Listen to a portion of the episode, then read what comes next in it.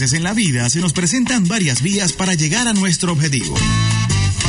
Y ella todas las mañanas nos muestra la mejor y la más acertada. No te me vas a escapar decidida, Derrotamos al diablo en la calle. espiritual, Con la bendición del comandante eterno, del comandante supremo de la Revolución Bolivariana, Hugo Rafael Chávez Frías. y sin pelos en la lengua. No vamos a permitir bochinche. Quien se coma la luz, muchachos, ¿qué pasa? Isbemar Jiménez nos dará las herramientas precisas para tomar una Nosotros sí estamos muy claros, vía alterna. sobre todo en la mañana. Todos los lunes, miércoles y viernes, desde las 6 y 30 de la mañana, nos nutrirá con análisis y con el toque tropical que la caracteriza. Besitos de coco con piña, qué rico. Vía Alterna. Vía Alterna. Transmitido por Salsa Caribe 102.3 FM y el Sistema Radio Nacional de Venezuela. Con Vía Alterna. Recorriendo la patria. Quítate de la vía, Perico, ya viene el tren,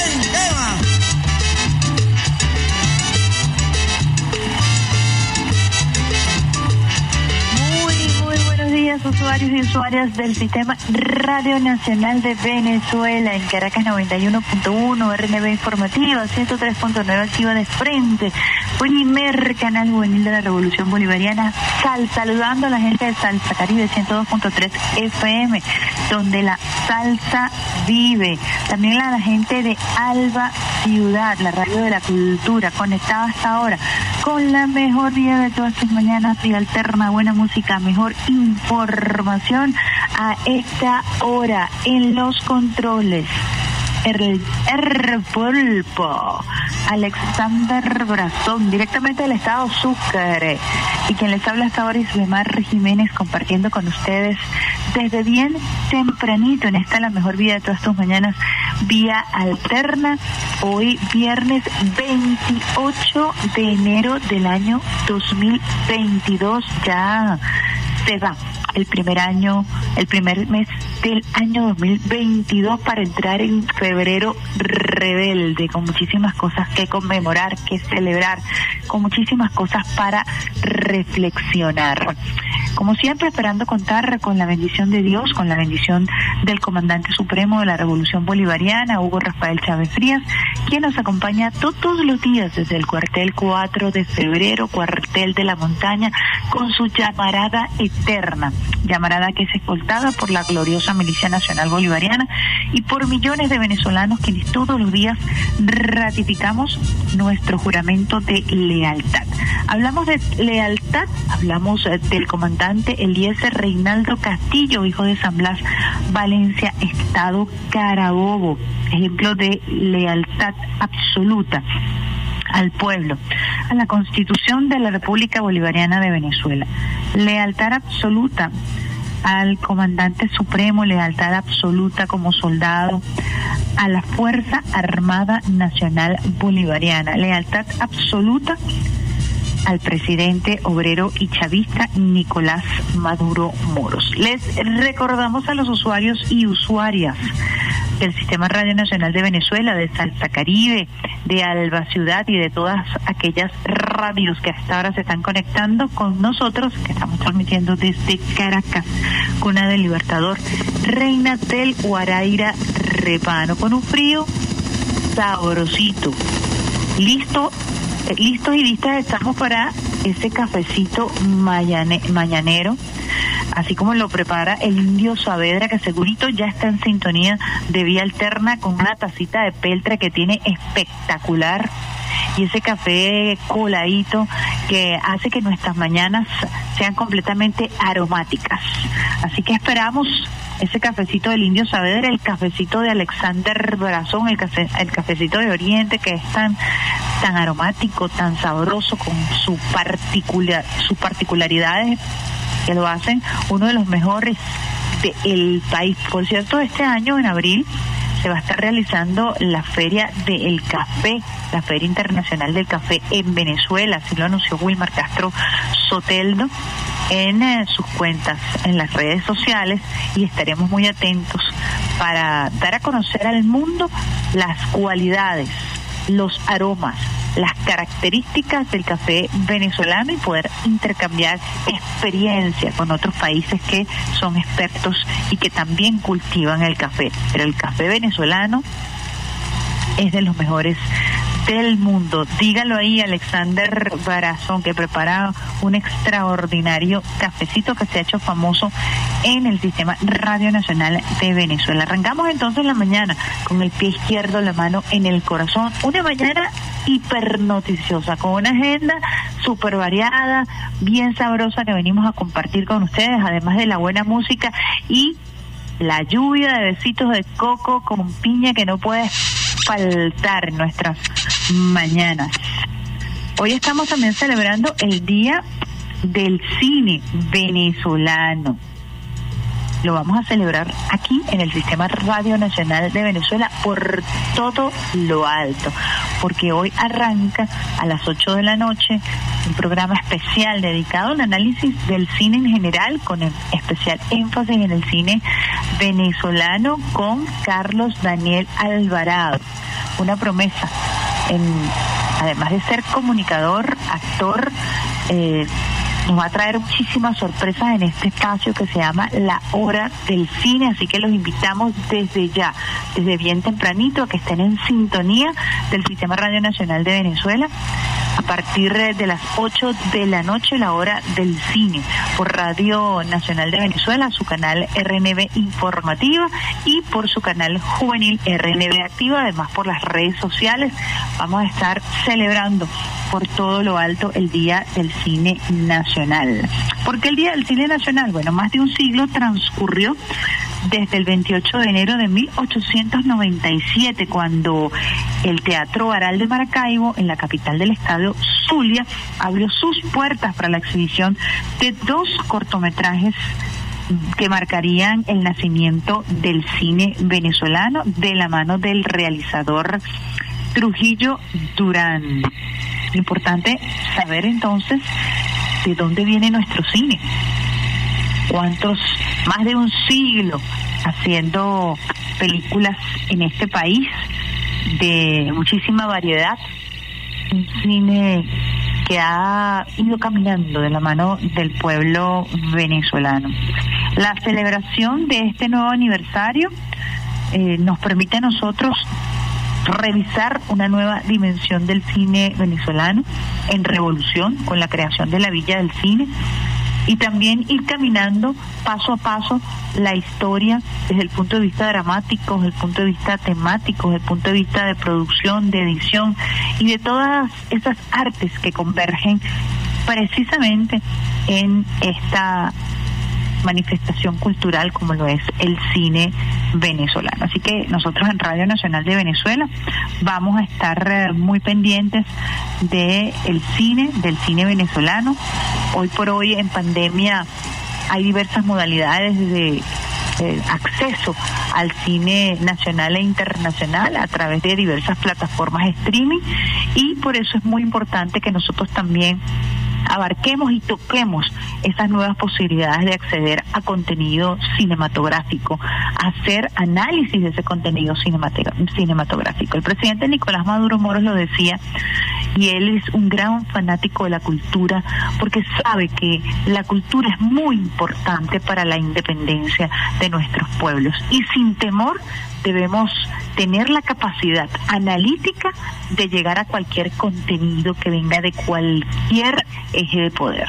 Sabemos que en los Estados Unidos, por ejemplo, no hay Ministerio de la Cultura porque basta con eh, la amplia producción cinematográfica que desde Hollywood se organiza para llegar a todas partes del mundo con una maquinaria de producción eh, que obedece a los criterios imperiales. No tenga miedo, analice, vea las películas, entienda, vea el guion, la producción, la musicalización, las tomas, el enfoque, todo eso forma parte de la línea discursiva que se, que se pretende eh, expresar a través del cine. Otra industria cinematográfica que es sumamente fecunda es la industria eh, cinematográfica hindú de la India de las más prolíferas del mundo, a la cual nosotros tenemos muy poco acceso, por no decir ninguno, pero es importante analizar y tocar, entender que el cine mexicano fue el mejor cine del mundo hasta que la industria de Hollywood lo desplazó y que ese cine mexicano de la mano con el cine argentino tuvieron o jugaron un rol fundamental en la conformación de la visión de la patria grande. Fue desplazado intencionalmente y boicoteado intencionalmente por los Estados Unidos para impedir la avanzada de producciones y de contenidos propios de nuestra América Latina. En fin, seguro que todos estos temas y muchos más vamos a estar conversando con Carlos Daniel Alvarado en la hora del cine hoy a partir de las 8 de la noche todos los viernes a través de RNB Informativa y RNB Activa. Nosotros vamos a hacer una pausita musical a esta hora, 7 y 15 minutos. Venimos emocionadísimos, contentos con el programa del día de hoy. Vamos a estar repartiendo besitos de coco con piña granel, porque hoy es viernes, este equipo lo sabe, lo saben todos los compañeros operadores, musicalizadores de nuestras emisoras hermanas que se están conectando a esta hora con la mejor vida de todas tus mañanas, vía alterna. Nosotros nos vamos con Roberto Roena y su Apolo San con Los Pobres Estoy. Ya regresamos.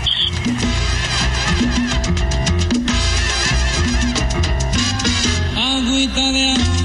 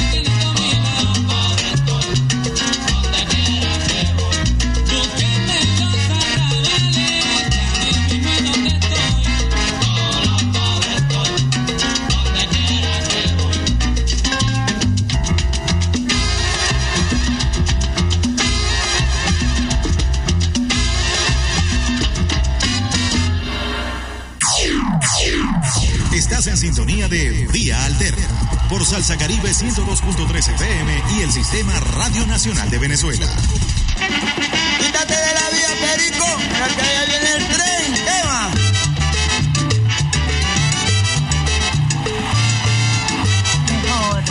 la más sabrosa, la más divertida, pero también la que más información te ofrece, la mejor vía de todas tus mañanas vía alterna con una lluvia de besitos de coco con piña. Prepárese brazo, Alexander Rorazón para saludar al revolucionario que nos está siguiendo a través de las redes sociales.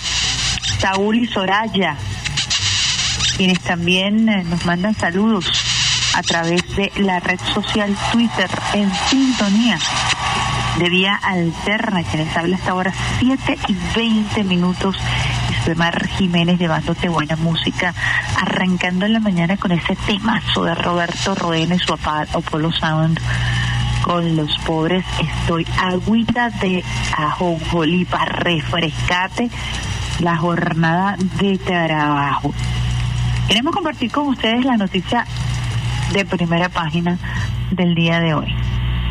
Y esa noticia la podemos consultar aún después de 17 horas de, haber sido emitida en la cuenta oficial del Consejo Nacional Electoral, el Poder Electoral Venezolano. La Junta Electoral eh, presentó este jueves a la consideración del Consejo Nacional Electoral su informe sobre el procedimiento de recepción de manifestaciones de voluntad que se realizó el día miércoles 26 de enero.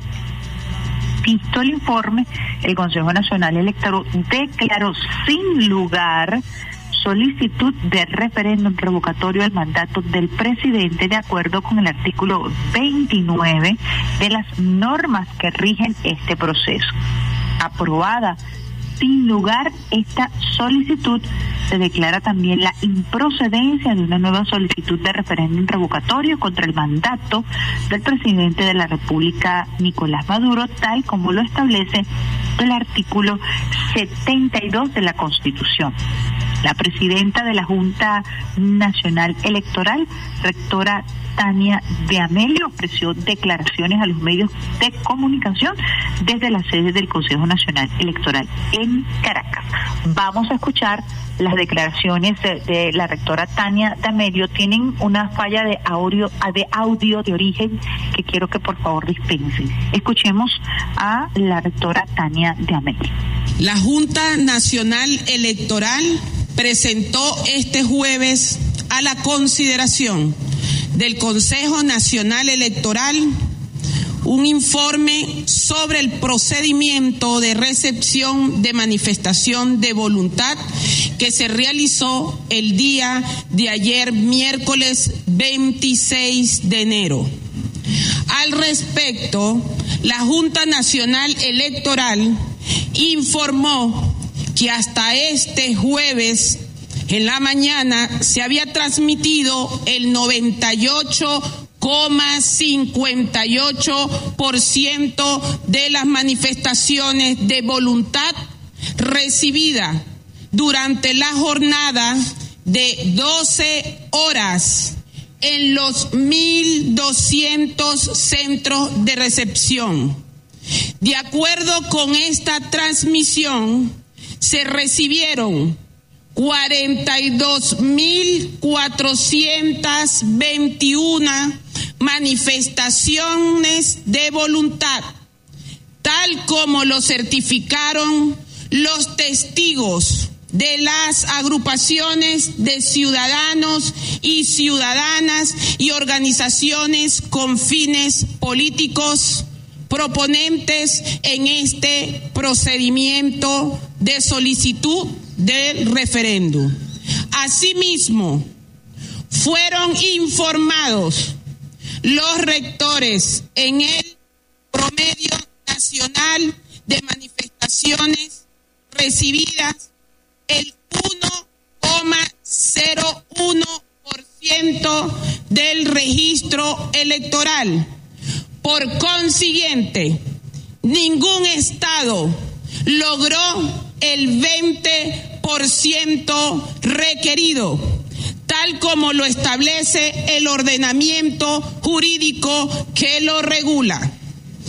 Visto el informe, el Consejo Nacional Electoral declara improcedente la solicitud del referéndum revocatorio al mandato del presidente, de acuerdo con el artículo 29 de las normas que rigen este proceso.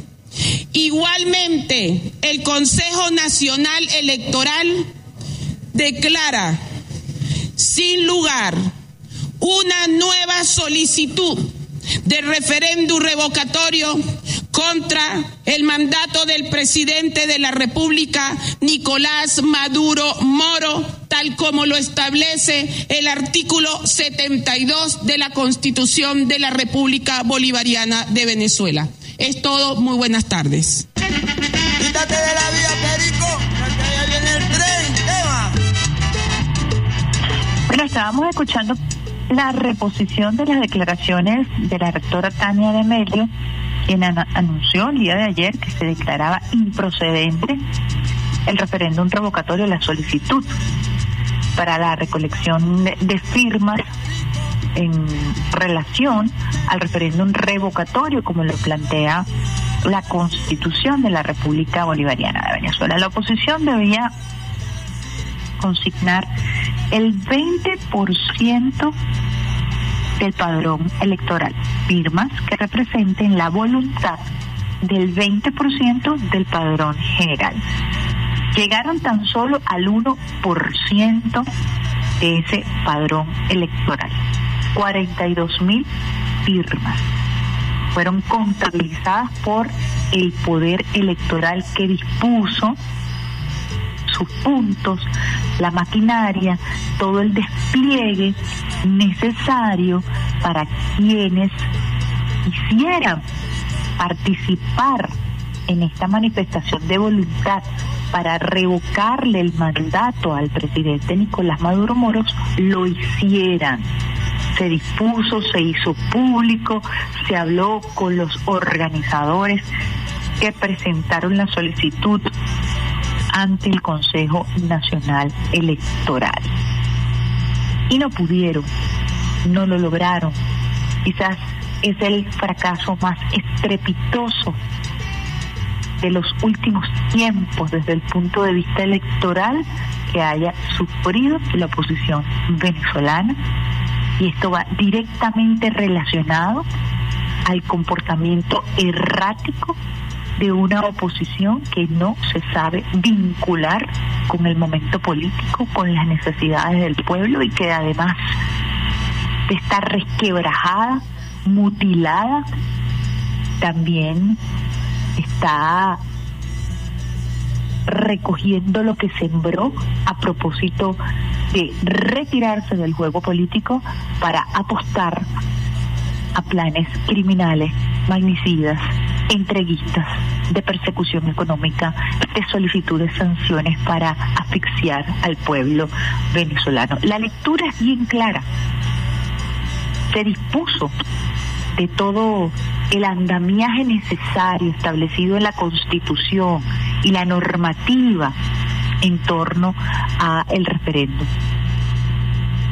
Y sin embargo no se logró, no lo lograron. El pueblo rechaza y repudia esas acciones que ha venido ejecutando, sobre todo desde el 2015 para acá, la oposición venezolana con respecto a el ejercicio de la política, la política para la articulación, para la coordinación, como parte del pacto social de convivencia que firman todos los que forman parte, parte o que firmamos todos los que formamos parte del Estado-Nación. Inmediatamente desde también la sede del Consejo Nacional Electoral declaró Jorge Rodríguez Gómez como el jefe de estrategia del Partido Socialista Unido de Venezuela. Vamos a escuchar parte de lo que dijo Jorge Rodríguez Gómez desde el Consejo Nacional Electoral. ¿Por qué reconoce al presidente Maduro el expresidente de Narnia? Porque él dice, se suma a la petición de Evan y a la petición de Pérez Vivas y dice que plantea activar el revocatorio a través de un acuerdo integral, etcétera, etcétera. Tú no puedes revocar, pedazo de bruto, a quien no reconoces. si tú no reconoces que el presidente Nicolás Maduro es el presidente constitucional de la República Bolivariana de Venezuela, ¿cómo vas a activar el artículo 72 que señala que son revocables aquellos mandatarios debidamente electos en cualquier tipo de cargo de elección popular? Ha sido la expresión más paupérrima, más desértica que haya conocido la historia política de Venezuela en este mecanismo, que por cierto es una propuesta de Hugo Chávez, de activación del referendo revocatorio. No llegaron ni al 1,5%. Para poder cumplir con el requisito constitucional, que eran 4.231.846 firmas, se recogieron 42.000 firmas, el 1,1% del requisito establecido. 42.000 firmas equivale a 35 firmas por máquina de las 1.200 desplegadas en todo el territorio nacional. Eso corresponde a menos de tres firmas por máquina por hora. Debieron haber utilizado 101 días de recolección. La norma dice uno, dos o tres días de recolección de esa firma. El pueblo de Venezuela ya habló. ¿Y cómo habló? Dándoles la espalda, diciéndole hasta cuándo, Guaidó, hasta cuándo maltratas y dañas el intento que tiene este pueblo de vivir en paz. Si lo único que estamos pidiendo es eso, vivir en paz, respeto a la constitución, ahí recibiste tu mensaje. De los 4 millones que pediste, ahí tienes 42 mil. Que te aprovechen. Quítate de la vía, Perico, que viene Bueno, Jorge Rodríguez Gómez, como jefe de estrategia del Partido Socialista Unido de Venezuela, declaró luego de las eh, luego del anuncio que hiciera la rectora Tania de Amelio de declarar improcedente, la Junta Electoral declara improcedente eh, la solicitud de revocar el mandato del presidente Nicolás Maduro Moro, inmediatamente declara Jorge Rodríguez Gómez con esa agilidad, con esa facilidad de lenguaje que le caracteriza para describir y analizar los acontecimientos políticos, llama Jorge Rodríguez este acto de tan solo llegar a 1% de la recolección de firmas del 20% que debió recoger la oposición que estaba organizando esta solicitud. Estamos hablando de 35 firmas por máquina, lo que requería eh, a este ritmo aproximadamente 101 días para poder llegar a los cuatro, a los más de cuatro millones que necesitaban recoger. Cuatro millones de firmas necesitaba recoger la oposición para poder activar el referéndum revocatorio. Este desenlace estrepitoso, por supuesto, tiene nombre y apellido, y el nombre y apellido es Juan Guaidó su política nefasta de interinato que montó hace tres años, precisamente un 23 de enero, con el financiamiento directo de los Estados Unidos y, por supuesto, la conchupancia, la complicidad y la plataforma que el gobierno de Iván Duque le dio para el lanzamiento de este proyecto desquiciado que ha llevado a la oposición a, por el despeñadero y que ciertamente no solamente la ha fracturado, sino que la ha convertido en un despojo. Importantísima información que queríamos compartir con ustedes, usuarios y usuarias del Sistema Radio Nacional de Venezuela, de Salsa Caribe, de Alba Ciudad, que hasta ahora están conectados con la mejor vida de todas tus mañanas, vía alterna, para refrescar un poco, para que quienes no tuvieran la oportunidad de contextualizar lo que ocurrió el día de ayer, fracasó el intento de revocar el mandato del presidente Nicolás Maduro Moros. Vamos a una pausita musical sabrosa, caribeña. Hoy es viernes, estás en vía alterna, buena música. Y lo vamos a hacer con un tema que es divino para desplazarse en la pista, para bailar, para compartir, para escuchar. Sun Zumba Bae, versión Oscar de León. Ya regresamos con más de la mejor vida de todas tus mañanas vía.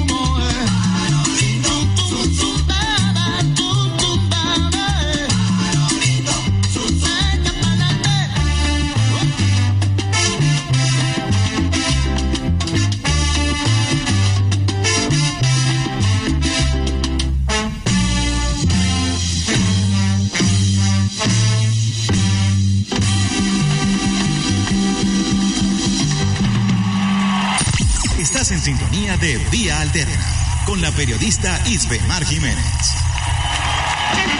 Quítate de la vía, Perico, que allá viene el tren. ¿Qué va? la mejor día de todas tus mañanas. Lluvia de besitos de coco con piña, Alexander Brazón, para quienes nos sintonizan a esta hora, 7 y 38 minutos, hoy miércoles 28 de enero del año 2022. Que les habla hasta ahora Isbemar Jiménez compartiendo con ustedes a través de las ondas hercianas, saludando a RNB Anzuategui, RNB Portuguesa, RNB Los Llanos, RNB Región Central, RNB Táchira, RNB Zulia, reconocer el trabajo heroico de nuestra gente que en las regiones batalla para que usted pueda escuchar el Sistema Radio Nacional de Venezuela, más de 80 señales en todo el territorio nacional, acompañados además de Salsa Caribe, donde la salsa vive, de Alba Ciudad y de todas las emisoras aliadas que hasta ahora se conectan con esta la mejor vida de todas tus mañanas. Informaciones de primera página que estamos compartiendo con ustedes a esta hora, con un cafecito colado que nos envía el indio Saavedra hasta ahora, Tacite Peltre, Pipo Chávez, para disfrutar el aromático café venezolano. Temazo ese es un zumbabaé en versión de Oscar de León. Cómo extraño yo ir a mi taguarita allí en San Agustín a echar un pie. Pronto, pronto la humanidad superará esta pandemia y volveremos a compartir, volveremos a disfrutar. Ya nos hemos ido adaptando paulatinamente a nuestras vidas con el COVID-19, con las medidas de bioseguridad y sobre todo con la vacunación. En Venezuela, quien no se vacuna es porque no quiere. Se va a farmatodo y no para hacerle propaganda sino porque así lo ha dispuesto el gobierno bolivariano, ha establecido convenio con las franquicias eh, farmacéuticas en el país, Farmatol, Locatel, aquí en La Yaguara también, al lado de Macro, eh, hay una gran carpa de una franquicia que está vacunando a la gente, decir, póngase su vacuna, ande con ese cartón, ese certificado de vacunación y en el primer momento que usted pueda se vacuna. Cumplió con eh, su primer esquema, la primera, la segunda dosis, espera seis meses, se coloca su tercera dosis, la mayoría de los venezolanos ya estamos en el momento preciso para la colocación de la tercera dosis y allí vamos enfrentando esta pandemia, protegidos, siguiendo las medidas de bioseguridad. Pero qué sabroso de verdad es bailar ese tema.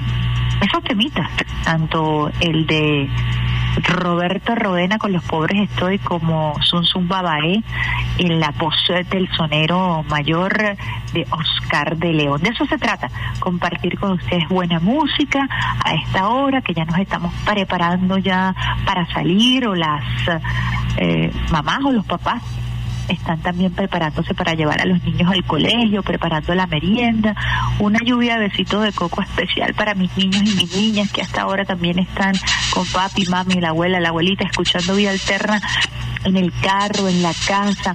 Para ustedes, besitos de coco con piña, ya también ha avanzado bastante el proceso de vacunación en los niños y en las niñas y eso es muy importante porque así estamos llegando a todos los sectores etarios para proteger a la familia venezolana, para continuar con la modalidad de clases presenciales y esto es sumamente importante para los procesos de socialización y de aprendizaje de nuestros niños y de nuestras niñas. 7 y 41 minutos. Vamos a revisar a ver, ustedes saben cuál es la otra noticia de primera página, como le decimos los periodistas a las noticias más importantes. Cuando uno es reportero, está en la calle y uno trabajaba para medios impresos, yo arranqué en medio impreso, en, el entonces nacional, en publicaciones de esa corporación. Y bueno, tú querías siempre tener la noticia de primera página, el titular, y andabas en la calle con este fotógrafo buscando la mejor foto, porque bueno, lo ideal era que tu titular fuera acompañado de la mejor foto esa pasión eh, que nosotros los periodistas sostenemos y que debemos mantener y que debemos avivar para hacer de nuestra de nuestro trabajo una forma de vida. El periodismo es una forma de vida cuando se asume eh, desde la ética y desde el compromiso con la verdad, con la patria. Correo del Orinoco. Vamos con la artillería del pensamiento. Titular no procede el referéndum revocatorio porque solo el 1.01% del registro electoral firmó. Hacia la revolución judicial es la foto de primera página de el Correo del Orinoco. El presidente Nicolás Maduro saludó la apertura del año judicial 2022 y dijo que desde ya arrancó con buen pie el esfuerzo conjunto del Poder Ejecutivo, el Poder Judicial y la Asamblea Nacional que busca consolidar la revolución judicial de manera impecable. Así que la segunda noticia abridora del día de hoy es definitivamente la apertura del año judicial, la presencia del jefe de Estado venezolano, del presidente Nicolás Maduro Moros, en el máximo tribunal de la República, el Tribunal Supremo de Justicia, para dar inicio, como se hace todos los años en el mes de enero a eh, la actividad judicial, en este caso la actividad judicial de este año, del año 2022, con eh, ponencia del magistrado Michael Moreno y con una intervención eh, impecable, propia de la majestuosidad del cargo de jefe de Estado del presidente Nicolás Maduro Moros. Vamos a compartir con ustedes algunos audios de esa intervención que me parecen sumamente importantes debido al simbolismo político de ese acto del día de ayer que nosotros también tenemos que aprender a manejar desde el punto de vista comunicacional. Michael Moreno eh, indicó que el Poder Judicial no ha podido ser doblegado y el presidente Nicolás Maduro Moros, re, Moros reconoció abiertamente las presiones que ha recibido particularmente el presidente del máximo tribunal de la República, Michael Moreno, a propósito de estos intentos de sabotaje, de planes criminales.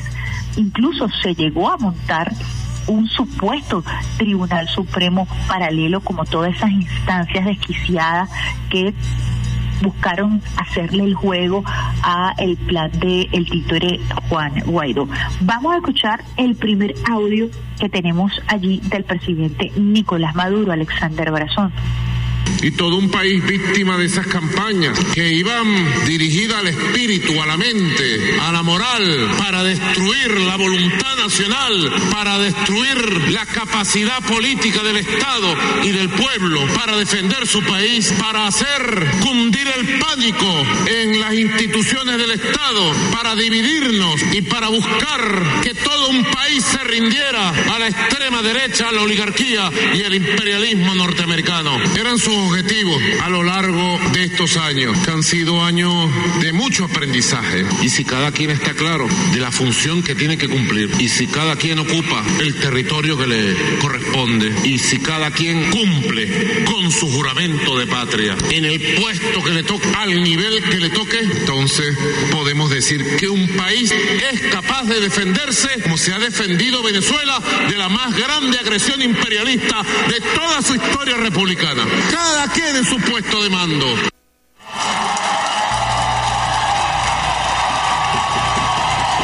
Bueno, audio importante del presidente Nicolás Maduro Moros a propósito de su intervención en la apertura judicial del año judicial y por las campañas a las que ha estado sometida el pueblo venezolano. Colócate el otro audio que tienes allí, Alexander Brazón, por favor.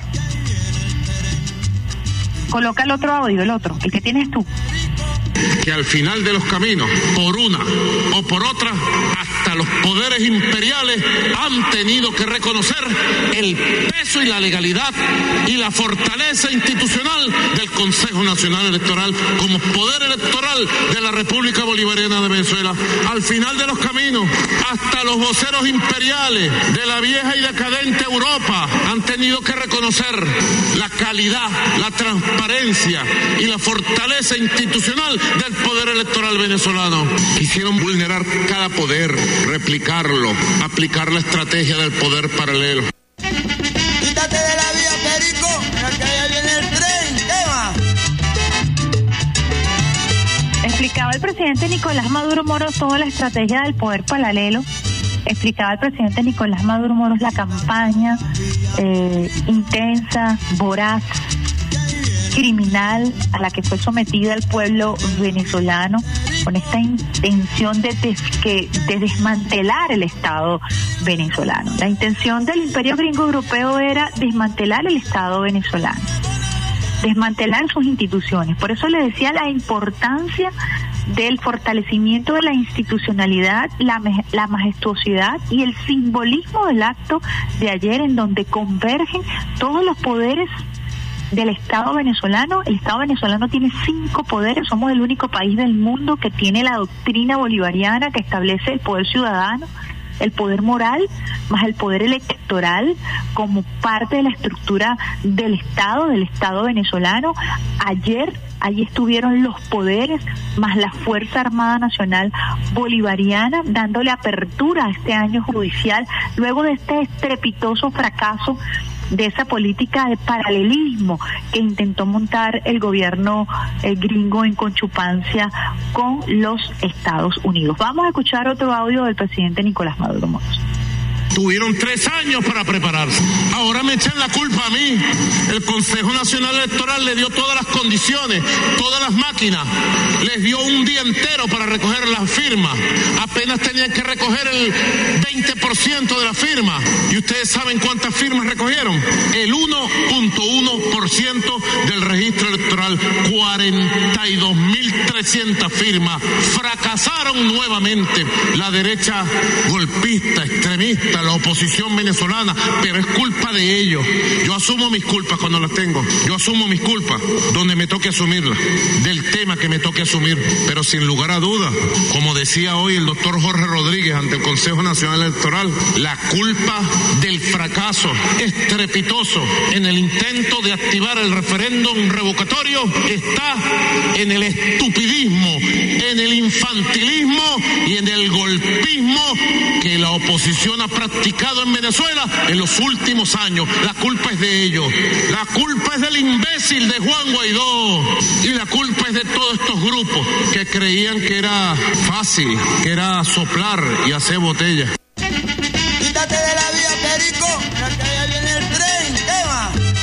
Bien clarito lo explica el presidente Nicolás Maduro Moros ante el país, ante todo el país que escuchó la cadena o que vio la cadena nacional para este importantísimo acto en donde además se aclara quiénes son los responsables del fracaso del Consejo Nacional del, eh, la solicitud ante el Consejo Nacional Electoral a propósito de esta lo que se conoce como manifestación de voluntad para revocar eh, el mandato del presidente. El Consejo Nacional Electoral dispuso de todos los mecanismos para que se pudiera cumplir esa solicitud que abiertamente, públicamente se hizo por eh, actores políticos que se habían lanzado en esta aventura del referéndum revocatorio. ¿Por qué decimos aventura?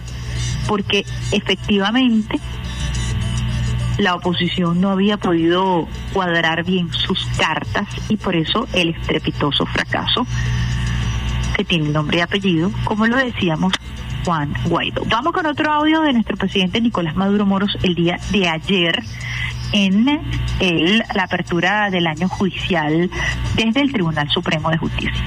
Se los agradezco a nombre de todo un país. Buena parte de la victoria, de la paz de la República depende de la fortaleza que ustedes aquí tuvieron en cada etapa, en cada momento, frente a los que pretendieron crear poderes paralelos. Y ni digamos del intento fracasado y fallido de imponerle a Venezuela un presidente paralelo nombrado desde Washington y desde Bogotá. Creo que ya es una página pasada de fracaso, fracaso.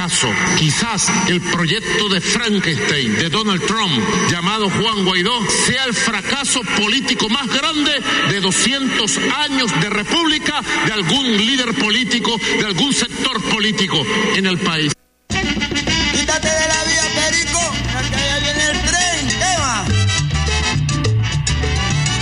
Eh, Creo que el presidente Nicolás Maduro Moros el día de ayer fue bastante claro, bastante enfático.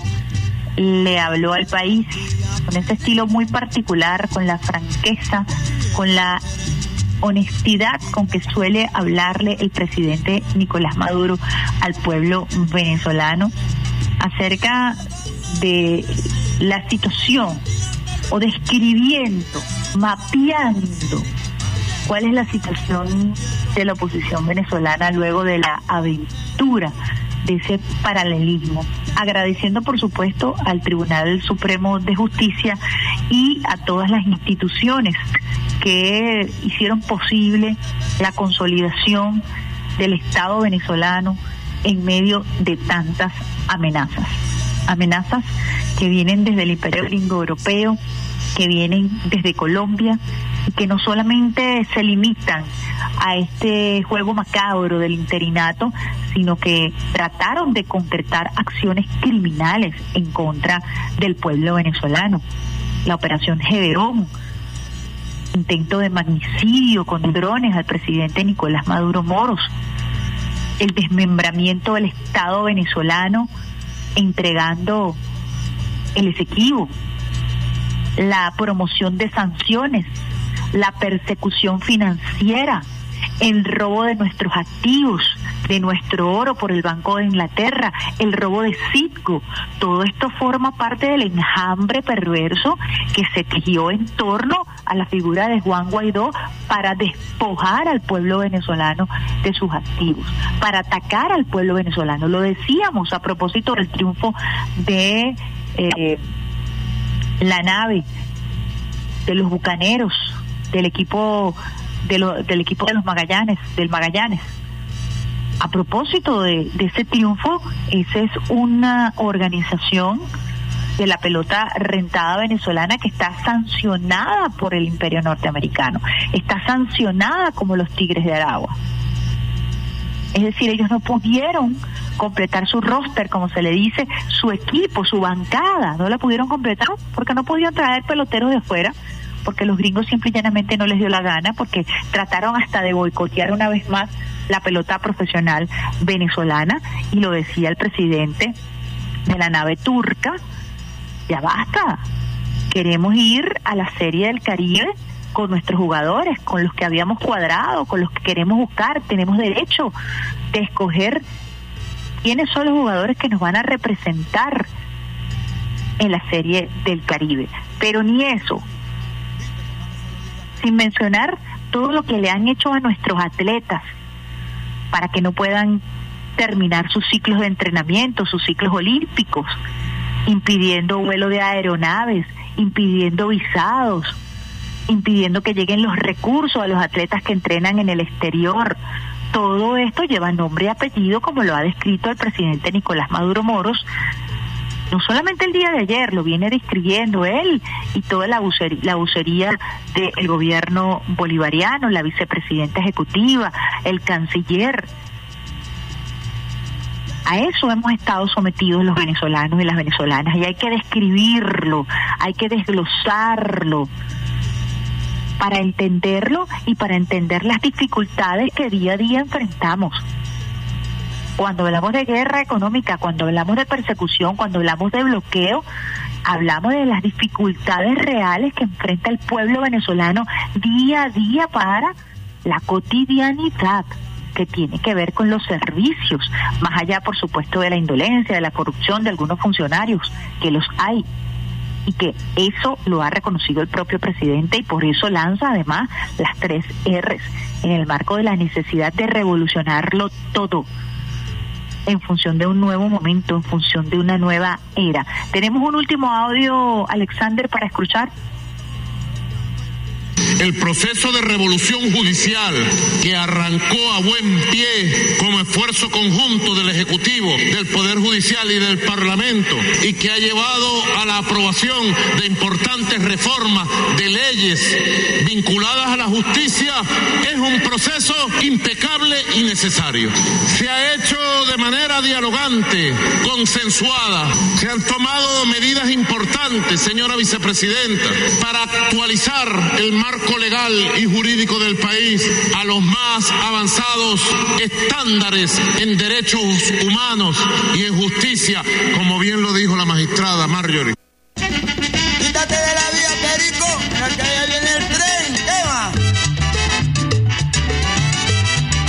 Ayer al presidente Nicolás Maduro Moros hablar de la reforma judicial y quizás ese es el elemento más importante eh, que va a marcar el camino del sistema judicial venezolano. Recordemos que se ha aprobado la reforma de la ley orgánica del Tribunal Supremo de Justicia en la Asamblea Nacional como parte de esta estrategia de las tres R y como parte de la estrategia de garantizar el acceso a la justicia. Es un compromiso, es un compromiso además constituyente, porque la Asamblea Nacional Constituyente se propuso eso en el año 1999 y ciertamente no lo hemos logrado, no lo hemos podido profundizar y creo que es el momento adecuado, el momento perfecto para a pesar de los triunfos y a pesar de los méritos alcanzados, es necesario darle eh, un empujón a este proceso de cambios que arranca con bien, buen pie, como lo decía el presidente Nicolás Maduro Moros, con el trabajo conjunto que se ha venido haciendo entre el Poder Judicial y el Poder Legislativo. Así que muy importante entonces ese reto que queda planteado además y que eh, reafirma el presidente Nicolás Maduro Moros en este importante acto. Quería compartir con ustedes estos audios de ese acto simbólico que vimos y escuchamos el día de ayer en nacional a propósito de la intervención del presidente Nicolás Maduro Moros desde el máximo tribunal de la República Bolivariana de Venezuela, el Tribunal Supremo de Justicia, con la apertura del año judicial. Vamos nosotros a una pausita musical a esta hora, sabrosita, como siempre lo hacemos en vía alterna, buena música, mejor información y lo hacemos con un temazo. Ismael Rivera, ahí nada más. Y al regreso mucho más de la mejor vida de todas tus mañanas, vía alterna.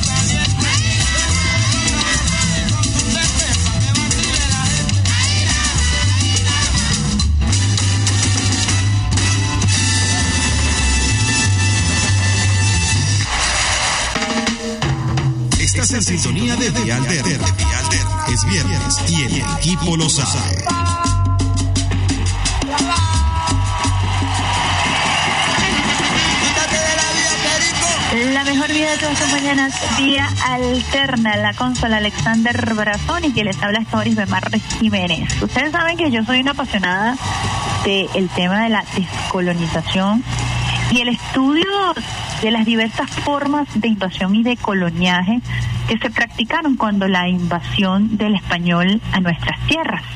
Recordemos que fueron varios imperios quienes pusaron sus garras sobre nuestro territorio. Voy a compartir un parrafito de un historiador que no precisamente milita en el chavismo, pero que me parece que ha hecho un trabajo interesante a propósito del saqueo cultural de América Latina, de la conquista de la globalización de Fernando Báez, para entender un poquito eh, de qué estamos hablando cuando el presidente crea una comisión, una comisión de la verdad histórica para estudiar realmente qué ocurrió y cuál fue el impacto de la invasión buscando por supuesto justicia y que en algún momento logremos nosotros reivindicar a nuestros pueblos a propósito de, de esa masacre. Los pueblos latinoamericanos, cito en la página 51, fueron transculturados, pero también translinguados. Asimismo, he revisado el significado esencial que tiene la memoria mítica y social y la indisoluble relación entre memoria, cultura e identidad. Como bien se sabe, la élite de cada imperio, español, portugués, holandés, francés, inglés, ha reconocido que la supremacía no puede sostenerse solo por la fuerza de las armas o de un modelo económico, político y religioso. Se requiere la imposición de formatos culturales y la práctica de lo que los romanos dominaban, dominatio memoria o dominación de la memoria de los pueblos vencidos dado que la memoria colectiva, el acervo de registros materiales e inmateriales de una comunidad, es el vínculo más importante de la identidad nacional. Debemos notar que es lo primero en ser amenazado o, atacado durante un proceso de etnicidio. Para hablar de este interesantísimo tema, tenemos con nosotros a Luis Pellicer, quien es el vicerrector académico de la UNEARTE. Buenos días, profesor, doctor Luis Pellicer. Hola, buenos días a todos y a todos, y Besmar, eh, y a tu audiencia. Bueno, mucho gusto en tenerlo a usted, quien es un invitado de esta casa de Radio Nacional de Venezuela. Y a propósito de ese abrebocas que comparto con los usuarios y usuarias y con usted, quisiera que nos diera la importancia de esta comisión que ha creado el presidente Nicolás Maduro Moros para investigar precisamente estos hechos. Bueno, fíjate que, eh, bueno, para hacer un comentario breve, inicial sobre tu, lo que acabas de leer de Fernando Báez. Bueno, yo también estoy muy de acuerdo con Fernando Báez, independientemente de que milite o no, porque es que el problema de la memoria, de la verdad histórica, además no, digamos, no necesariamente es una, una defensa únicamente de, eh, digamos, los que militamos en la revolución. Eh, es decir, también puede ser, hay gente, como lo sabemos, y de ahí también depende el diálogo de todo tipo que podamos tener en, en nuestro país, en América y en el mundo, que eh, también reconoce la posibilidad de justicia que hay en reclamos como este que estamos, estamos haciendo, ¿no? Es decir, que es el reconocimiento del otro como, como un igual, ¿no?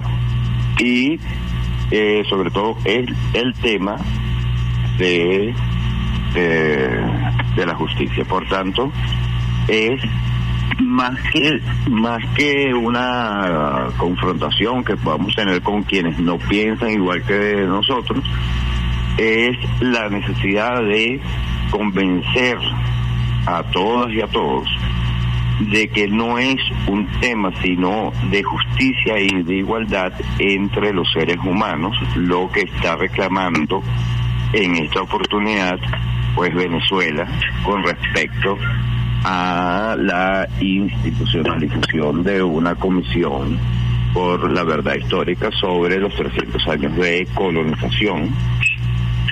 Y eh, también ahí nos dirán muchas cosas también, podrán decirnos que no existe una verdad histórica, sino que existen interpretaciones de la historia y de los hechos históricos, pero hay unos hechos que son incontrovertibles, que son fidedignos, que son eh, son indiscutibles que eso sucedió y sucedió de esa manera, porque hay suficientes fuentes históricas que así lo señalan. Entonces, si eh, la interpretación de esos hechos puede ser variable, puede ser, pueden ser diferentes interpretaciones, los hechos en sí mismos también pueden hablar y eso es positivismo, es decir, hay una corriente que dice que los hechos hablan por sí mismos y que uno debe hacer una interpretación histórica de, de esos hechos, es cierto, pero cuando Bartolomé de las Casas escribe la brevísima destrucción, historia de la destrucción de las Indias y la brevísima historia de la destrucción de África, está escribiendo en el mismo tiempo en que están sucediendo esos hechos y él está reclamando la injusticia del genocidio, del etnocidio, del culturicidio, ¿verdad? Del desprecio al otro que encontraron los europeos y los españoles específicamente eh, y los portugueses, tanto en África como en América. Fíjense, un ciudadano común pudiera preguntarse por qué investigar esto 500 años después, 300 años después, cuál es el impacto que eso tiene eh, para la vida, particularmente de un venezolano. ¿no? Claro, de, de, de los venezolanos, de las venezolanas, de los africanos, de las africanas, de los mulatos, de los indígenas, de, de todo es muy importante. No, no es que nada más lo investiguemos, porque también se ha investigado mucho sobre esto, sobre este tema. Pero este siempre hace falta eh, mayor análisis, mayor investigación, mayor profundización para el establecimiento de la de, los hechos fidedignamente, ¿verdad? Entonces, ¿por qué es que estamos, por qué es que tiene que ser? Porque siempre pensamos que la historia es una cuestión del pasado. Y la historia no es una cuestión del pasado. Primero que la historia es un- una disciplina que estudia el- los hechos de los seres humanos, la- la- la- el- los procesos en los que interviene el ser humano en el tiempo y en el territorio y en los diferentes territorios. Además es diversa, es lo que llamamos la heterogeneidad estructural histórica. Y entonces eso quiere decir que los tiempos conviven en el presente. Convive el pasado en el presente y convive de una manera que mm, podemos explicarla con una cosa muy cotidiana que es, por ejemplo, cuando a una gente se le olvidan las llaves, ¿dónde puso las llaves? Ay, ¿dónde puse yo las llaves?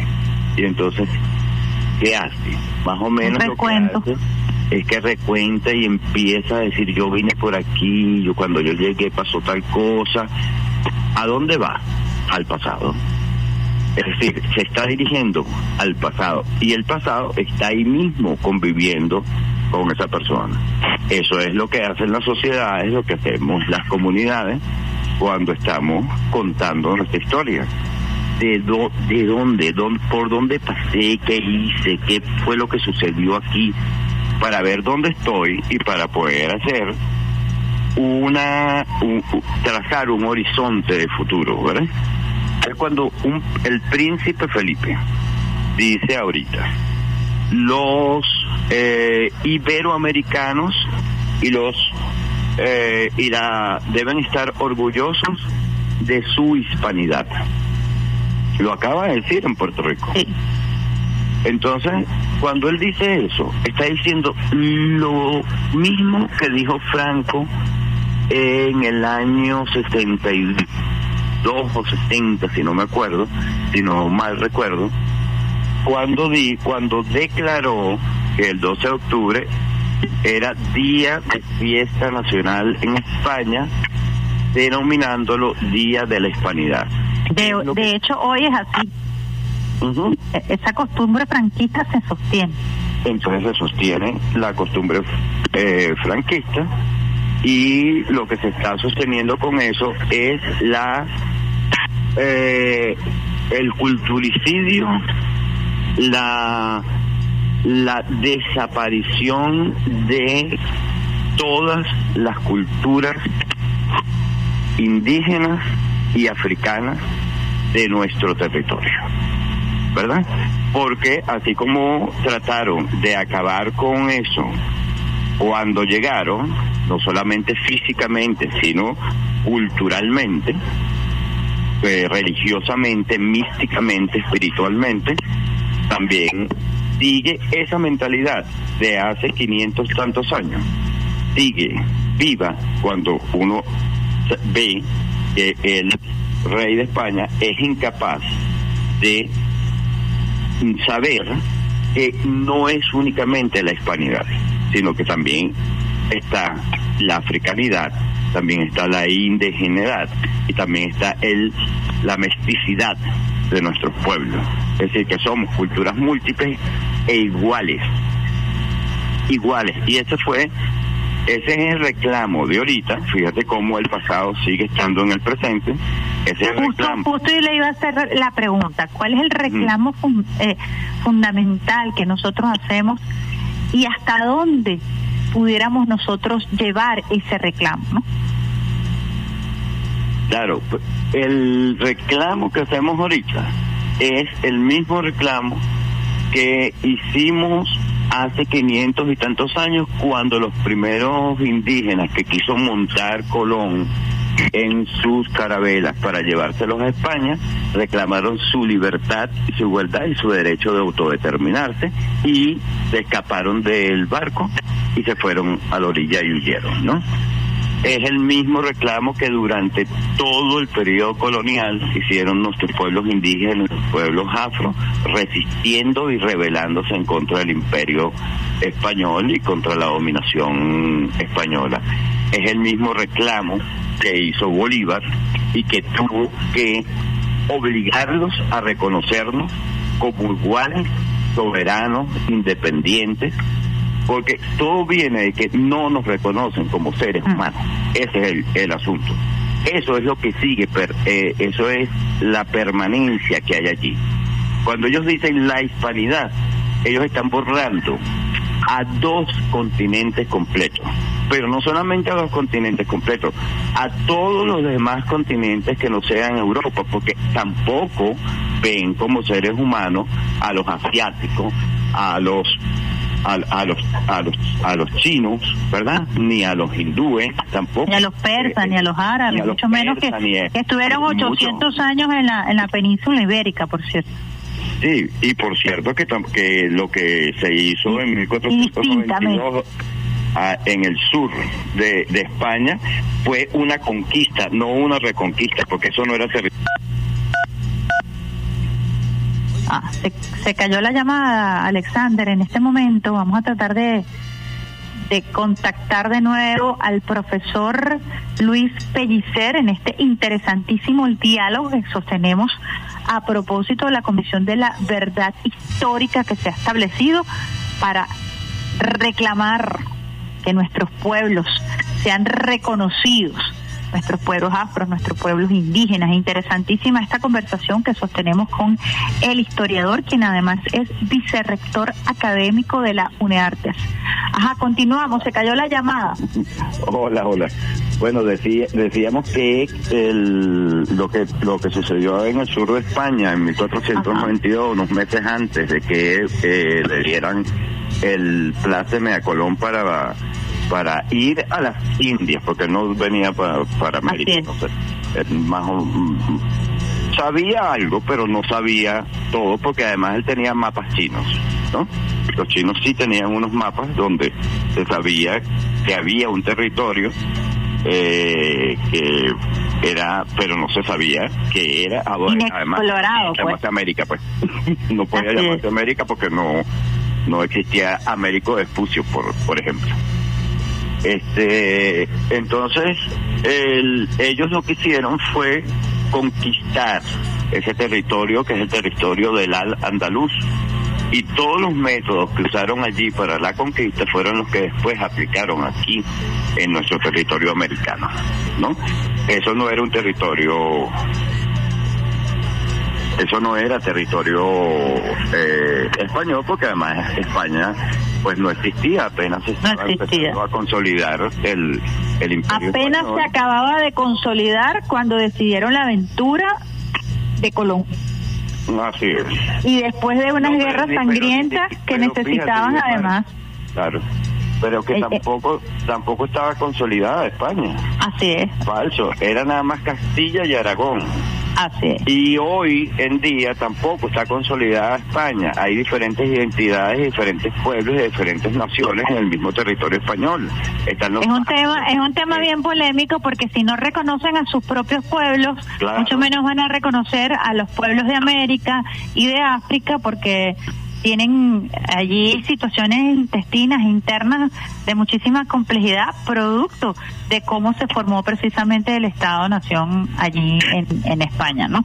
Y ese ese lenguaje lo trasladan acá. Así es, correcto.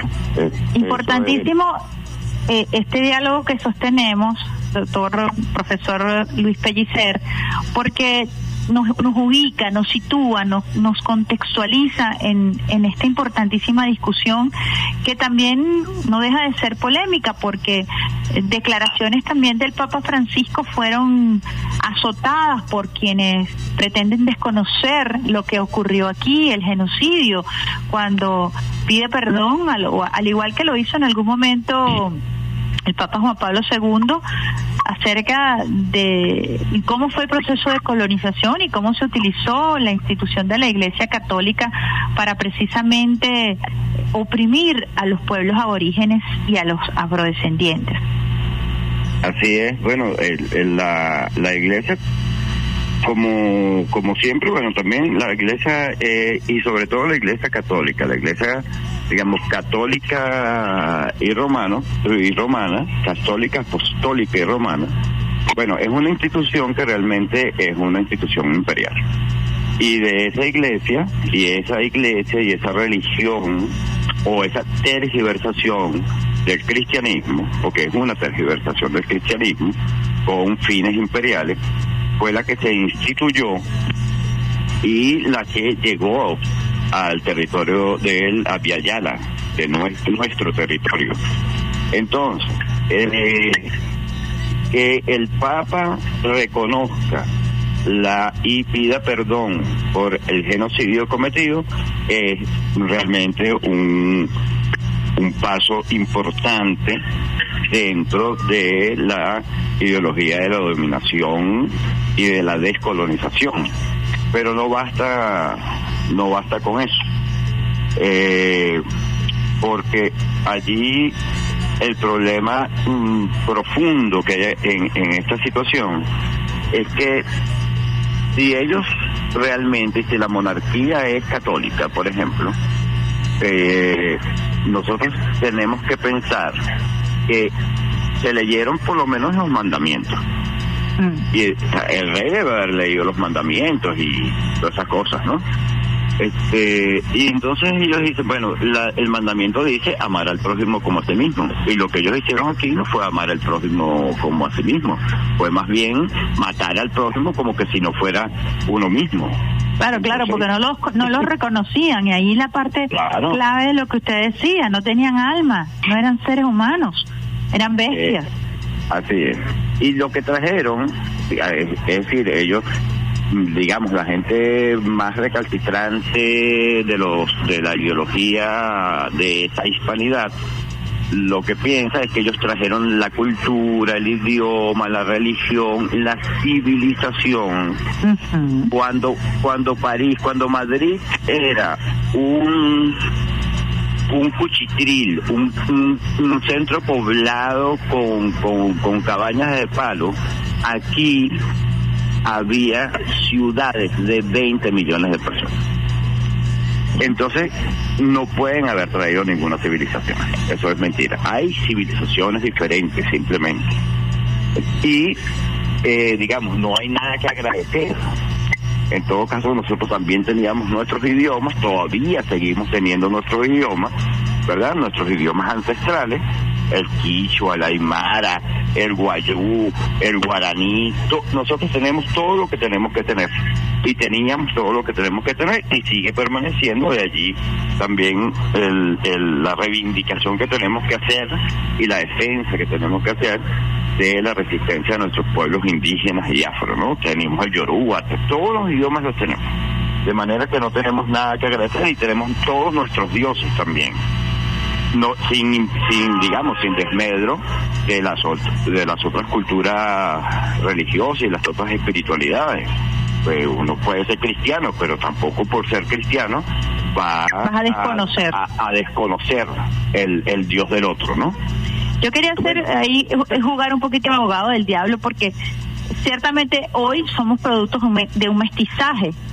Y hay quienes pudieran eh, de, de manera poco transparente eh, decir que estamos desconociendo lo que hoy somos también porque ciertamente producto de todo este proceso de colonización y de invasión eh, asumimos parte de la cultura española, parte de la cultura afrodescendiente, parte de la cultura indígena. ¿Cómo jugar, cómo movernos en ese en ese territorio de, del mestizaje y si eso contradice los eh, objetivos fundamentales de, de, de esta comisión, ¿no?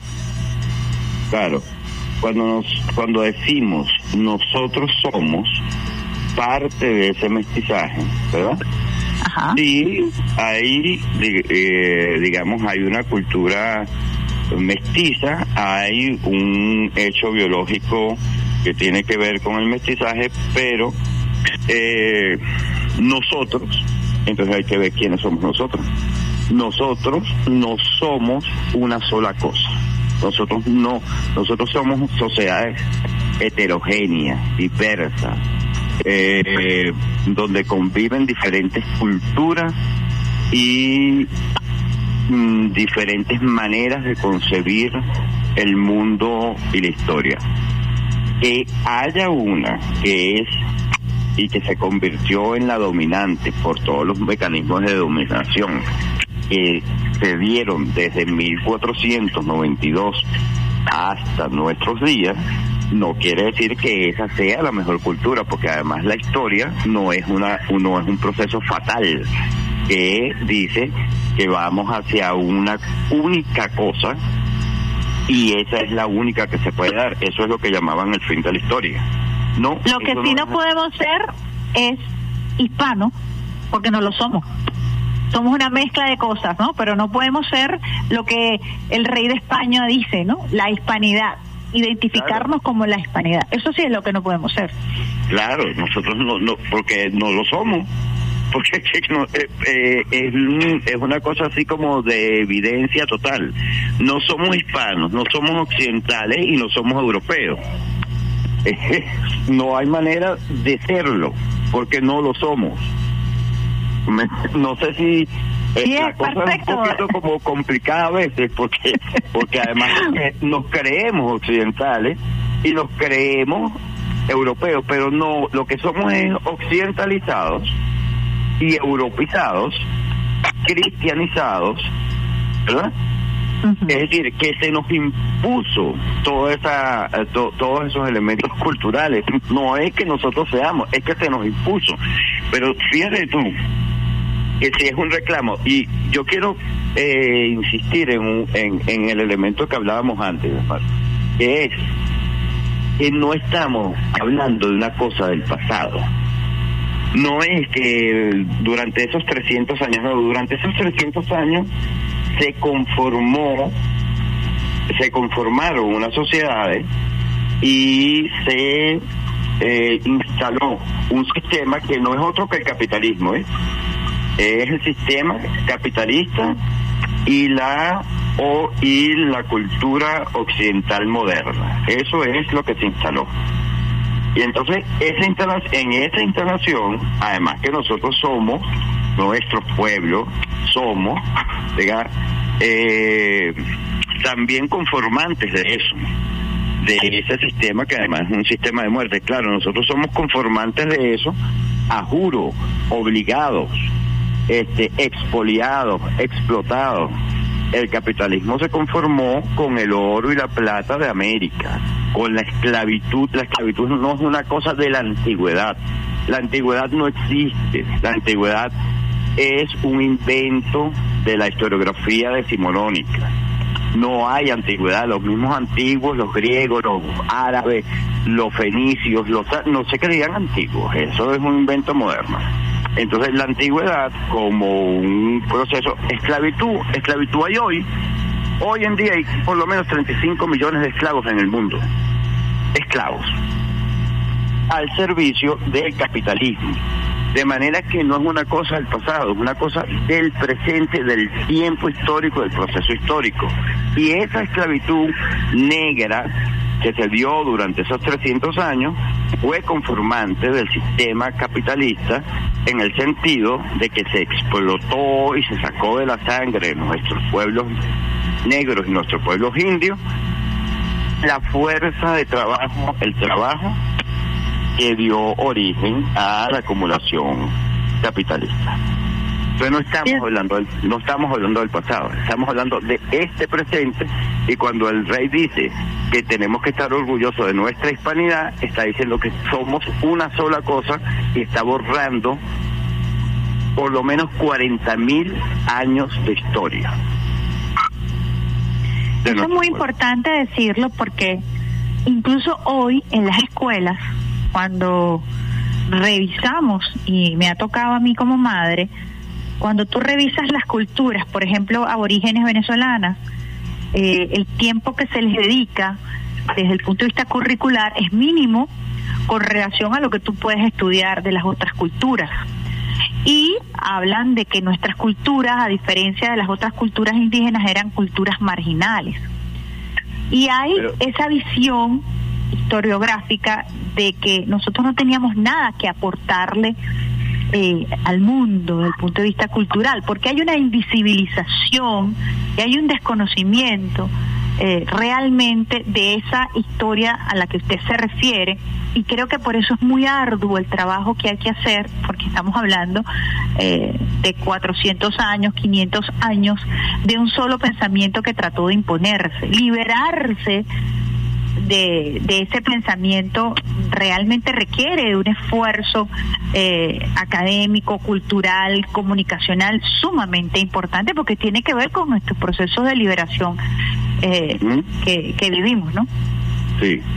Eh, eh, el liberarse de eso no solamente es que es un, un, un asunto académico, como tú bien lo señalas, académico, es académico, es cultural, es todo eso, pero sobre todo es existencial. Mm. Es que uno debe asumir existencialmente la postura de colonial en el sentido de, por ejemplo, la, tú sabes que la ideología, como buena periodista que eres, la ideología está en el lenguaje.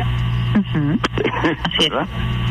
Entonces, cuando, fíjate do- hasta dónde está metido esto, que a veces tú y a veces yo seguimos hablando en pasado de nuestros pueblos indígenas.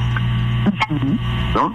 Cuando, tú, por ejemplo, tú dices, cuando se estudia en los libros de texto, nuestros pueblos indígenas no eran, no eran.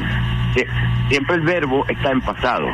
Eso no es una cosa que, digamos, que, que sea eh, culpa de uno, pero uno tiene que empezar a ir reconociendo dónde es que está la, la colonialidad. Y la colonialidad está, por ejemplo, en ese en esa preterización que nos han metido en, las te- en, los, en los tuétanos.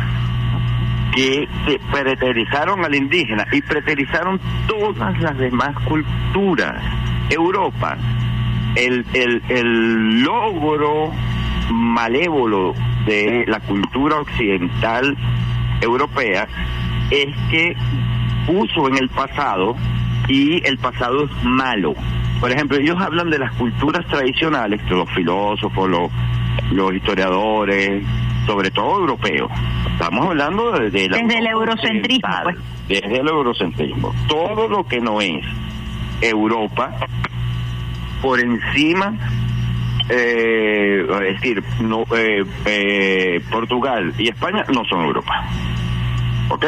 Vamos a estar claros. Por encima de los Pirineos, todo lo que es la Europa eh, nórdica, Alemania, Francia, eh, los Países eh, Bajos, etcétera, eso es lo que es Europa. Los otros son ahí medio medio porque tú sabes tenían mucho árabe. Por Entonces, lo menos los turcos viven en ese dilema constante de que los acepten en la comunidad europea y bueno, eso es pata y fun fu todo el tiempo, precisamente Claro, por pues. esa por esa visión que usted estaba mencionando. Claro, porque es que ellos lograron imponer que lo europeo y lo occidental es lo bueno, es lo bueno. O sea, es- eh, moralmente es lo bueno, estéticamente es lo bonito y es lo mejor, es el progreso, es el, ah, ¿cómo llaman eso? El futuro, es el futuro, es la posibilidad de un futuro que nunca que nunca se alcanza, de una sociedad maravillosa que se va a dar en términos de lo occidental, pero que es una promesa del futuro. Convirtieron el cielo cristiano en una cosa terrenal que es que si tú, entonces por eso no eh, la civilización es buena. La, Civilización versus barbarie, pues nosotros los bárbaros, ella Así es, nosotros los bárbaros, ellos los civilizados. Entonces la civilización es buena, los bárbaros somos nosotros y eso es malo. Los desarrollados, los subdesarrollados son vías de desarrollo. países del Eh, primer mundo, países del tercer mundo. pues, países al tercer mundo, etcétera, ¿no? Bueno, eso, nada, todo eso es una mentira, todo eso es una ideología. O sea, no hay países del tercer mundo, ni países del primer mundo, ni países, nada, no tiene nada que ver. No hay países subdesarrollados, porque la gente, pues, o sea, uno mismo como ser humano, no es ni desarrollado ni subdesarrollado. Es una persona que tiene un tiempo, una manera de irse formando en el transcurso de su vida. Y eso es todo lo que, lo que pasa. Eso tiene que ver también con la cosa de que nos, nos interrumpieron nuestro propio proceso histórico, nuestro propio tiempo histórico, porque nos metieron a todos y metieron a toda la humanidad, y en- ese es el- el- la, la- la cosa con la que hay que la que hay que seguir combati- combatiendo nos metieron a todos por ese mismo canal del desarrollo capitalista. Y eso lo hicieron y lo impusieron como lo bueno. Y cuando uno sabe uno sabe que eso es una civilización de muerte que es una civilización que está en crisis absoluta porque no es mentira que existe una cosa que se llama la crisis ambiental, la crisis climática y que ese modelo de desarrollo, ese sistema de desa- de desarrollo, esa civilización que dice que ese es el desarrollo que hay que tener, eh, lo que va a llevar es a la muerte de la vida en la Tierra. No, no hay otra manera. Fíjese, profesor, ahí en esa comisión convergen historiadores de primera línea que por muchos años han venido tocando este tema, han alzado su voz incluso cuando nadie eh, lo se atrevía a tocarlo. Eh, uno pudiera decir, bueno, estamos aquí, todos los historiadores que por mucho tiempo hemos tocado, hemos analizado el tema y que lo hemos investigado, como muy bien usted lo dice. ¿Qué de nuevo hay? ¿Qué retos ustedes enfrentan como, como historiadores que vienen dando esta batalla desde hace mucho tiempo, la batalla del lenguaje, la batalla de la formación, la batalla cultural? Uno ve, por ejemplo, el reconocimiento de sus patrimonios culturales, ya tenemos ocho reconocidos por la UNESCO y los otros que están eh, en, en la voz, en la cultura oral de nuestros pueblos. Y yo lo veo como parte del trabajo que ustedes vienen haciendo y que venimos haciendo todos como pueblo, ¿no? Eh, ¿Qué, qué, qué, qué- se han encontrado eh, eh, ustedes allí que, que les permita decir, bueno, definitivamente vamos con todo a propósito de esta comisión? Bueno, lo, eh, lo, lo que hemos logrado, lo que hemos logrado, digamos, como pueblo, además, respecto a, a la UNESCO, es el no es realmente el reconocimiento. Nosotros nos reconocemos nosotros mismos y ellos lo que hacen es que nos incorporan una lista de ese patrimonio. Si yo te digo lo que yo pienso respecto a eso, tengo que decírtelo. O sea, am- eh, que que estemos incorporados en esa lista es parte también de, de la colonización. Porque eh, el, ese, esos son mm, mecanismos por los cuales Occidente, eh, mm, ¿cómo te digo? Trata de poner pañitos calientes dentro de lo que históricamente Occidente eh, ha malogrado de la vida de la humanidad.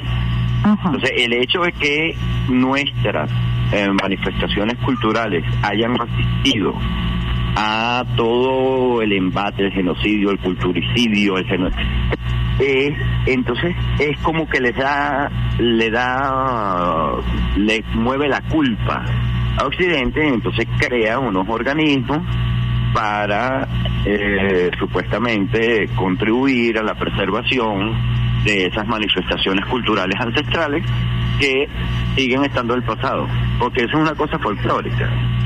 Eso no es un reconocimiento realmente a la cultura, eso es un reconocimiento a una cosa que ellos ven como una cosa exótica. Pero fíjese, a propósito de esa postura que más me, más me motiva a preguntar, si existe toda esa estructura, eh, nos encontramos, por ejemplo, allí con Iraida Vargas y Mario Zanoja, que por años vienen trabajando este tema y lo han desarrollado, a mi entender, desde mi visión periodística, que no es precisamente una visión académica de historia, han hecho un trabajo loable eh, para, para tratar de romper con esos esquemas, como muy bien usted los llama ideológicos y que ellos también lo llaman ideológicos. ¿En qué punto estamos? Eh, a propósito de esto, porque la, colio- la, eh, eh, la- la- la- lo colonial está en la Real Academia. Eh, para que nosotros reconozcan, nos reconozcan una palabra, bueno, la Real Academia tiene que decir si sí o si no se puede utilizar. Nosotros no hablamos castizo, nosotros hablamos venezolano. Entonces, Por ahí pudiéramos empezar este intenso debate que hemos tenido en la mañana de hoy, ¿verdad? Eh, ¿Qué, qué nos tenemos que plantear realmente? Porque yo creo que ustedes han estudiado bastante, son personas fecundas en este en este abordaje. Creo que, que la que la que la comisión habla muy bien del nivel de trabajo intelectual, académico, cultural. Ahora, ¿cómo hacemos, pues, en este punto para realmente romper con esas cadenas y, dar un paso cuántico? Bueno, lógica, lógicamente eh, la investigación tiene que proseguir, es decir, la, lo que hemos hecho, lo que se ha hecho hasta ahora, lo que han hecho los maestros Iraida Vargas, Mario Sanoja, eh, Monsongi, mira, cantidad de maestros, maestras, Federico Brito Figueroa, eh, Aristides Medina Rubio, etcétera. Podríamos nombrar infinidad de maestros, incluso gente que no es de izquierda, que también ha hecho eh, sus aportes a la digamos al reconocimiento de nuestra de nuestra cultura pero de nuestra cultura viva. Porque nosotros no podemos seguir este viendo la cosa eh, yo tengo un compañero un compañero de estudios en la ma- en la maestría eh, eh, que era mexicano y el mexicano además descendiente maya y entonces decía no es que ustedes lo que se ocupan es de indios muertos nosotros no, nosotros nos ocupamos de los indios vivos, porque es que nosotros estamos vivos. Eso fue hace 20 años. Es decir, que lo- las propias culturas indígenas, los, pueblos- los propios pueblos indígenas, africanos, etcétera, se han ocupado también de una lucha tremenda. No son nada más los, los académicos, pero además ellos. Y, y, y eso tenemos que aprenderlos de nuestra de nuestros pueblos indígenas porque nosotros estamos occidentalizados nosotros estamos este mestizaje nos ha hecho el mestizaje cultural lo que nos ha hecho es occidentalizarnos a tal punto que también nosotros eh, hemos ninguneado a nuestras culturas, y no solamente ninguneado, sino que las hemos despreciado durante 200 años y más, ¿entiendes? Entonces, nosotros lo que tenemos que hacer es desaprender y aprender de nuestras de nuestros pueblos indígenas y eso no significa que tú porque seguimos en, en la cosa de que volver al pasado porque nos van a decir no sí este es indígena pero fíjate tú que usas un smartphone ¿Qué- ¿Qué tiene que ver eso? O sea, él, él es indígena, ¿verdad? Pero él no está en el pasado. Esta gente, nuestros pueblos están en el presente. Cuando tú hablabas Uno, de los- uno, uno de se sonríe madre, porque realmente esa, esa ilustración que usted hace es tal cual, pues, lo que uno pudiera llegar a escuchar eh, de, de analogías estúpidas, ¿no? Que, claro, porque, porque claro, eh, uno por, es la cosa de la mentalidad que nos han que nos han introyectado. Cuando uno ve el indígena con un smartphone, con su con su vestimenta tradicional y, y toda su cosa y su arco y su flecha y tal, y con el smartphone y tal, entonces, claro, no le produce una una gracia, una pero es una distorsión. eh, o una distorsión, es una occidentalización mental la que tenemos. Entonces, ¿qué tenemos que hacer? Liberarnos mentalmente, pero para liberarnos mentalmente tenemos que liberarnos existencialmente. Esto es un proceso existencial de de la vida. No es nada más con leerse un librito que nos vamos o con hacer mucha investigación. No, con eso no vamos a no vamos a liberarnos. Esa no es, ese no es el camino. Es mucho más que eso, ¿viste? Eh, bueno, bueno, eh, tenemos que encontrar ese camino y yo creo que de eso No, se no, trata la no, comisión, eh, ¿no?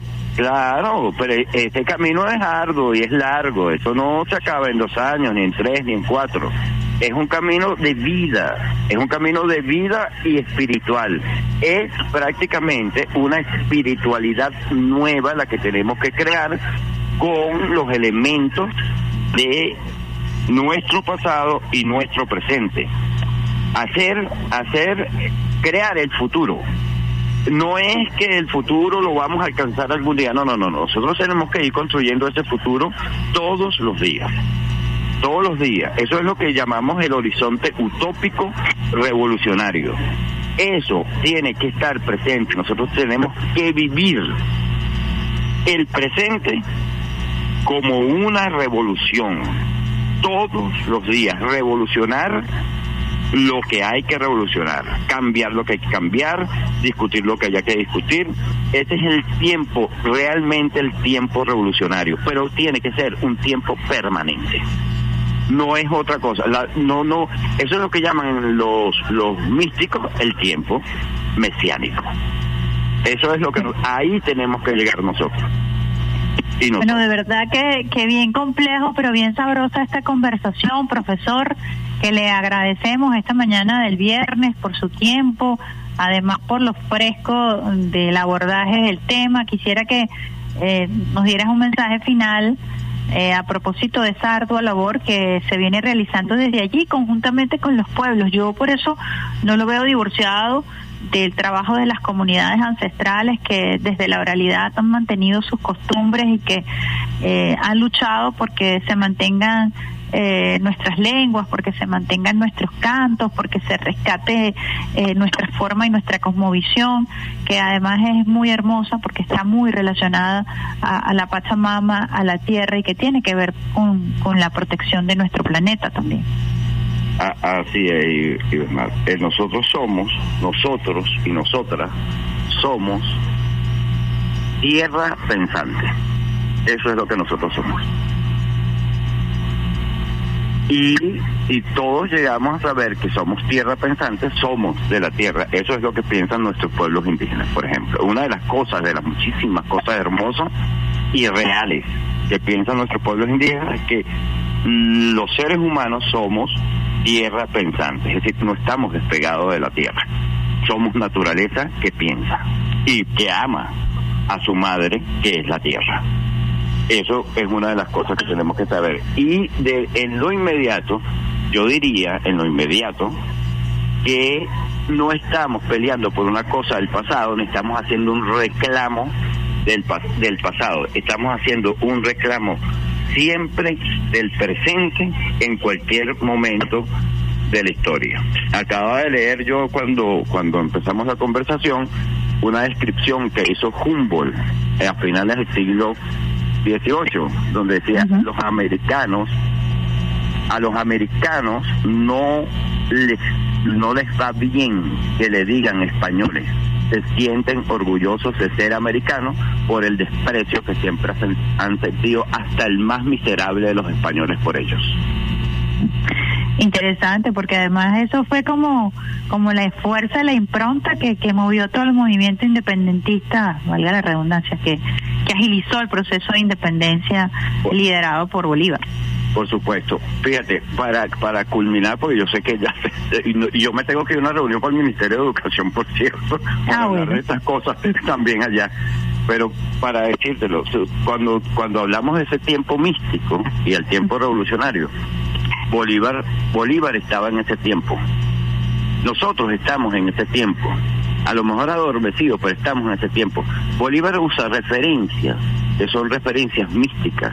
Bolívar dice, el velo se ha rasgado, hemos visto la luz y nos quieren someter nuevamente a las tinieblas. Eso es totalmente bíblico. Hay que buscar a Mateo. Bueno, qué hermosas palabras ya para culminar esta entrevista. Muy agradecida, Luis Pellicer, por este tiempo. Y bueno, la Casa de Radio Nacional de Venezuela es su casa para conversar estos temas y para continuar haciendo el trabajo, hay que decirlo así ideológico, que no es un no hay que no hay que temerle a esa palabra porque tiene que ver con un proceso de, de- de formación, ¿verdad? Y de aprender lo que tengamos que aprender y de desaprender lo que tengamos que desaprender. Así que muchísimas gracias, profesor, Gracias. por su tiempo. Gracias a ti. Un, un abrazo grande para todos y todos. Estábamos conversando ampliamente con Luis Pellicer, quien es eh, vicerrector académico de la UNEARTES y quien forma parte de esta comisión de la verdad histórica que ha nombrado el presidente Nicolás Maduro Moros para precisamente eh, reconocer una vez más quiénes somos y revitalizar esa herencia que forma parte de nuestro ADN, como lo decía el, el doctor Pellicer, lo que somos.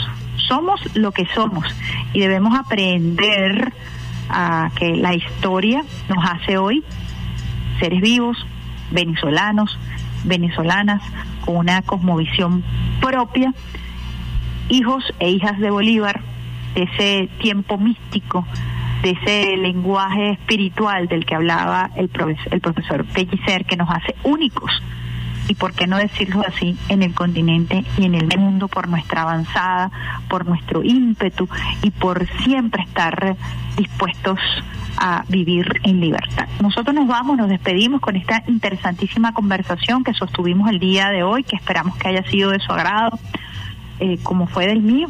Vamos a cerrar con un tema bien sabrosito, porque hoy es viernes y también queremos llevarles a ustedes música, emoción, alegría, además de formación, de discusión y de debate. Lo vamos a hacer con un tema que me gusta, que humanidad. Lo dejamos allí con Alexander Brazón y este tema de cierre de nuestro Vía Alterna de hoy viernes 28. Les recordamos que hoy arrancamos con nuestro programa especial, Carlos Daniel Alvarado, la hora del cine, 8 de la noche, hoy es el día del cine. Disfruten de la programación especial que Vive TV va a traer para ustedes a propósito de este fin de semana de cine venezolano. Hay diversas op- propuestas y ofertas que se han presentado, una cartelera, una cartelera variada. Reconocemos el esfuerzo de Anthony Gómez de la Villa del Cine, del Ministerio del Poder Popular para la Comunicación, para promover el cine venezolano. Agradecemos el aporte también del Canal I, canal privado que se ha sumado a esta iniciativa de promover al cine nacional. Nos vamos entonces con Creo Humanidad en la voz de Germán Olivera y los espero el próximo lunes tempranito. Pásenla rico, lluvia de besitos de coco con piña para todos ustedes. Chau.